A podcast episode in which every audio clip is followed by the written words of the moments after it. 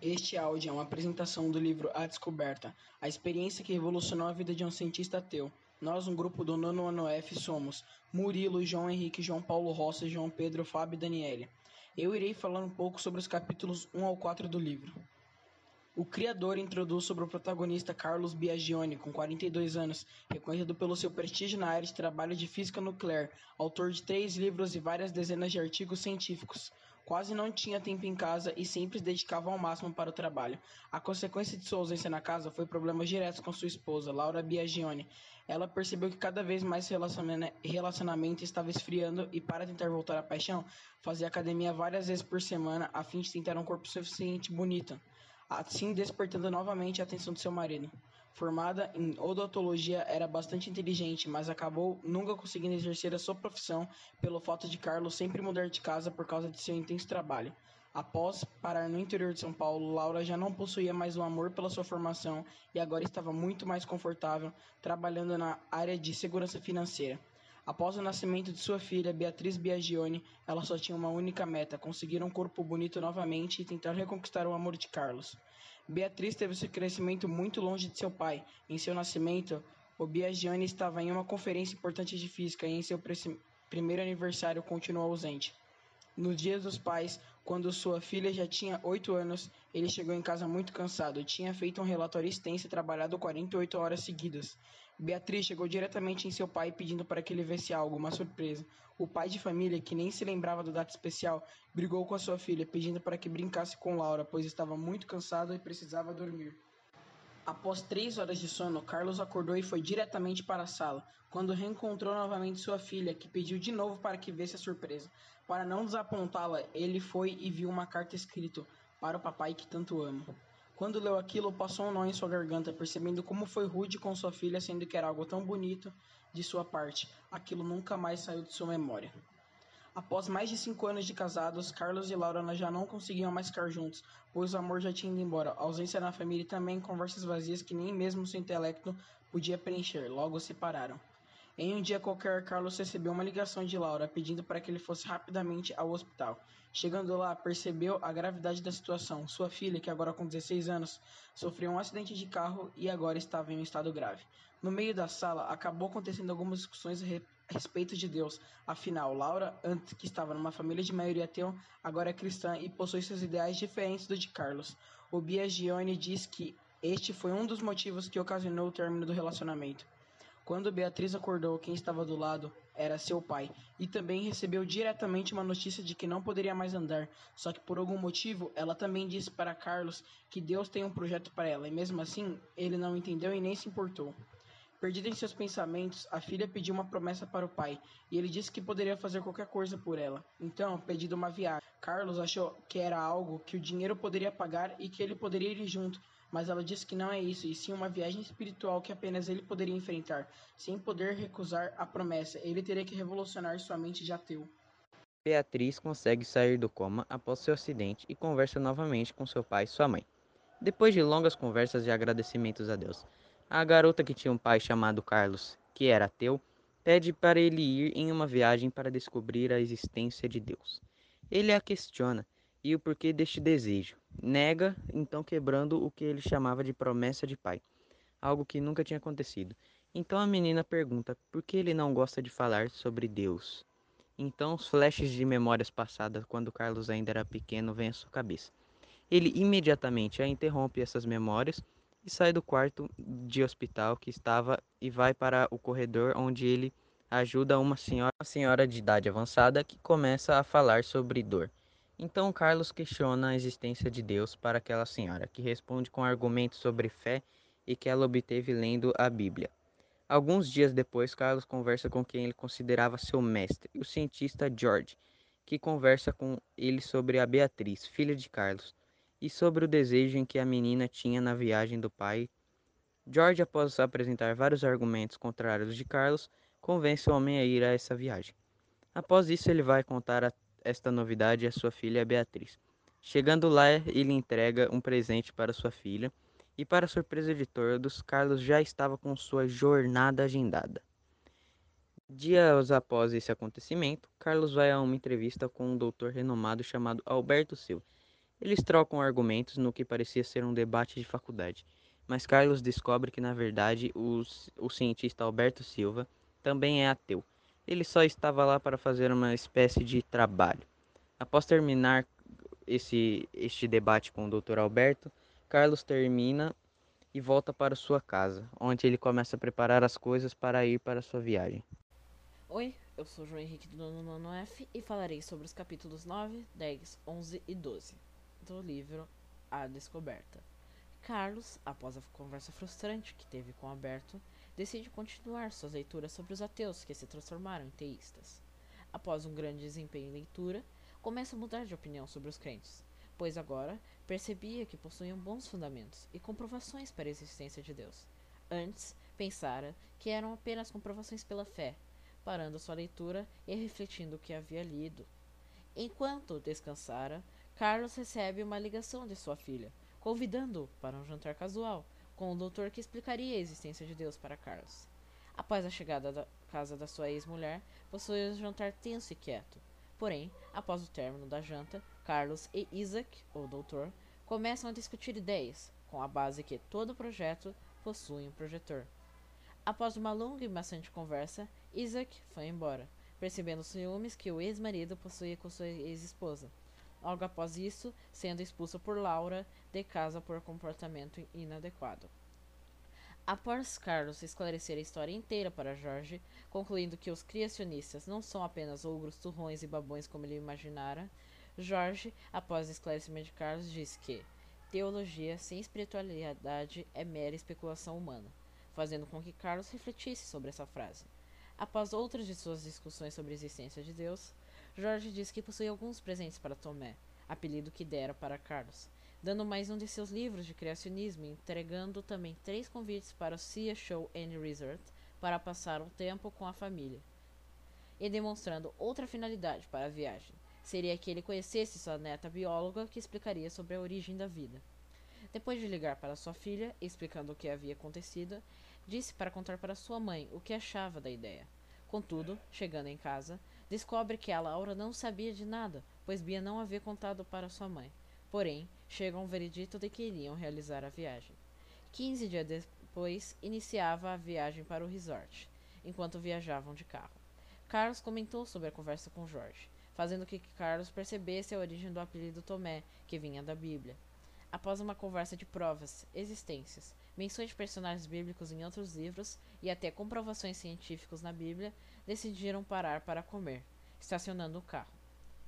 Carlos e sua família comiam pamonha enquanto conversavam, fazendo com que continuassem suas explicações e comprovações de que a Bíblia não é falsa.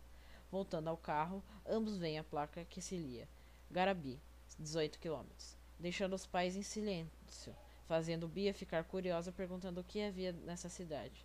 Carlos desembucha e diz que seu pai morava na cidade de Garapi. Sou o Murilo de novo e dessa vez eu vou resumir dos capítulos 13 ao 16. Após entrar nos bastidores do show aquático, Bia flutuava na grande piscina onde haviam golfinhos, deixando Bia assustada, perguntando então se eles mordiam. Logo, sendo respondido pelo biólogo que eles só mordem peixes. Logo após, ela foi nadar com o golfinho. Não parando aí, Carlos e Laura também entraram e nadaram com os golfinhos. Caminhando, começaram a discutir sobre possíveis teorias de origem da vida, como a teoria de Oparin e Miller, falando também sobre a biogênese e a biogênese. Também sobre um cientista que provou que a origem espontânea era mentira. Discutindo sobre a evolução da vida, sobre Darwin e macroevolução, fez com que Carlos ache uma prova de animal que sofreu evolução, referindo-se aos golfinhos, pois são cetáceos, mamíferos marinhos, fazendo com que Sara tente refutá-lo com estágio embrionário. Haviam conversado bastante naquele dia sobre esse determinado assunto. Enquanto conversavam, chegou um amigo de Bia, Murilo, que sentou-se na cadeira e perguntou a Carlos se poderia dar uma volta com a Beatriz, fazendo com que Carlos perguntasse para Murilo se ele era criacionista ou evolucionista. Criacionista, disse Murilo. Murilo também ficou curioso e logo perguntou para Carlos o que ele faria se falasse que era evolucionista. Carlos responde dizendo que caso pisasse na bola, teria que enfrentar a ira do Biagione e entender o que é a sobrevivência do mais forte. Depois do jantar, aproveitaram a noite na praia e foram dormir. Com a chegada de Bia, ela disse que Murilo havia pedido um beijo a Bia, porém ela rejeitou o pedido, pois se sentia diferente. Deixando ela questionadora sobre se alguém poderia se apaixonar por ela estando numa cadeira de rodas. Porém, Carlos diz que iriam encontrar o tratamento, deixando a Bia triste dizendo que está ficando sem esperança, falando que sabe que Deus existe, mas não sabe se ele se importava com ela. Bia questiona que Carlos que ela tinha os motivos para duvidar de Deus. Mas e por que você duvida? pergunta Bia, deixando Carlos sem saber o que falar, fez seu pai contar a história. O Biagione tinha 12 anos, estava na casa de um amigo, onde tinha uma mulher falando de Deus que criou tudo. Nunca havia escutado nada sobre Deus, pois seu pai, Sandoval, apenas falava mal da igreja, mas naquele momento Carlos realmente queria saber mais sobre aquele tal Deus. Certo dia, a contadora de histórias deu uma Bíblia para Carlos e lhe disse: É sua. Se você nos visitar na igreja à noite, haverá um culto especial chamado Vigília, a partir das 8 horas. Carlos aceitou. Carlos simplesmente não imaginava que ia sofrer um dos maiores traumas de sua vida. Naquela noite, antes da hora do culto, algo iria marcá-lo para sempre. Carlos entrou na sua casa e perguntou a seu pai se poderia sair à noite, fazendo com que o pai perguntasse aonde ele queria ir. Carlos disse para seu pai que iria sair com os amigos que convidaram ele para visitar a igreja deles, fazendo com que para respondesse que não iria à igreja fazendo com que Carlos implorasse com cautela para deixar. Porém, Sandoval questiona por que Carlos queria ir a uma igreja. Quero conhecer mais sobre Deus. Estou achando interessante. Deus não existe, disse Sandoval, interrompendo, deixando o filho inquieto. Logo após a conversa que tiveram, Sandoval pergunta o que era o livro na mão do filho. Carlos responde que é uma Bíblia, então pergunta para o filho se ele podia provar a existência de Deus, deixando Carlos trêmulo sem saber o que falar. Depois que se ele não pode provar que Deus existe, ele poderia mostrar que ele não se importa com este mundo. Sandoval levantou, agarrou o garoto e arrastou-o para o fundo da casa. Pegou um chicote de couro que estava pendurado na cozinha e jogando Carlos no chão de terra, falando então, se Deus existisse, a mãe de Carlos não iria morrer dessa maldita doença. Batendo no menino, apanhando com o chicote que o pai havia pegado, deixando a Bíblia cair. Mas depois, pegando e chorando com a Bíblia. E daquele dia em diante, ele convenceu a si mesmo que ele não teria mais um pai. Bia ficou quieta com a história, mas depois tranquilizaram em uma conversa, fazem, fazendo perguntas por que ele não visita mais o pai, mas ele responde que nunca mais visitaria ele. Porém, continua a conversa com assuntos pessoais, fazendo perguntas se ainda amava Laura e faz com que Carlos fale que ainda está apaixonado por ela. Eu, João Pedro, irei relatar do capítulo 17 ao capítulo 20. No capítulo 17, temos o re... vemos o relato da aproximação de Beatriz, Laura e Carlos. Eles viajam e se aproximam no ambiente de um resort. Laura adverte Carlos que ele deverá conhecer o seu noivo. No capítulo 18, Laura esclarece para Carlos quem realmente é o seu noivo. Seu noivo é Jesus Cristo. E Carlos fica aliviado ao ponto de tomar seu suco de limão. Nesse capítulo, Beatriz se envolve com Murilo, porém o rejeita, por uma questão de princípios. Beatriz alega querer um relacionamento sério, com conduta, que agrade seu pai Carlos. No capítulo 19, Carlos tenta reconquistar Laura, mas ela deixa claro que eles terão que começar do zero, que Carlos terá que conhecer Jesus e, em primeiro lugar, que ele acredite nele. No capítulo 20, Carlos e sua família foi até um chalé onde lá eles têm um culto, onde Carlos busca conhecer Jesus e é impactado por sua mensagem. Carlos tem um verdadeiro encontro com o Espírito Santo. Deixo agora o capítulo 21 com a Daniele. Meu nome é Daniele. Eu vou falar sobre o capítulo 22. Um sábado especial. Aquilo tudo era muito estranho para Carlos, mas tinha um sabor nostálgico. Ele já havia sentido aquele desejo por Deus em sua infância, sentado na sala de um amigo e ouvindo a contadora de histórias bíblicas, de quem ele nem lembrava o nome. A família conversou um pouco mais com os outros moradores do asilo e voltaram para a igreja. Participaram de uma programação bem descontraída.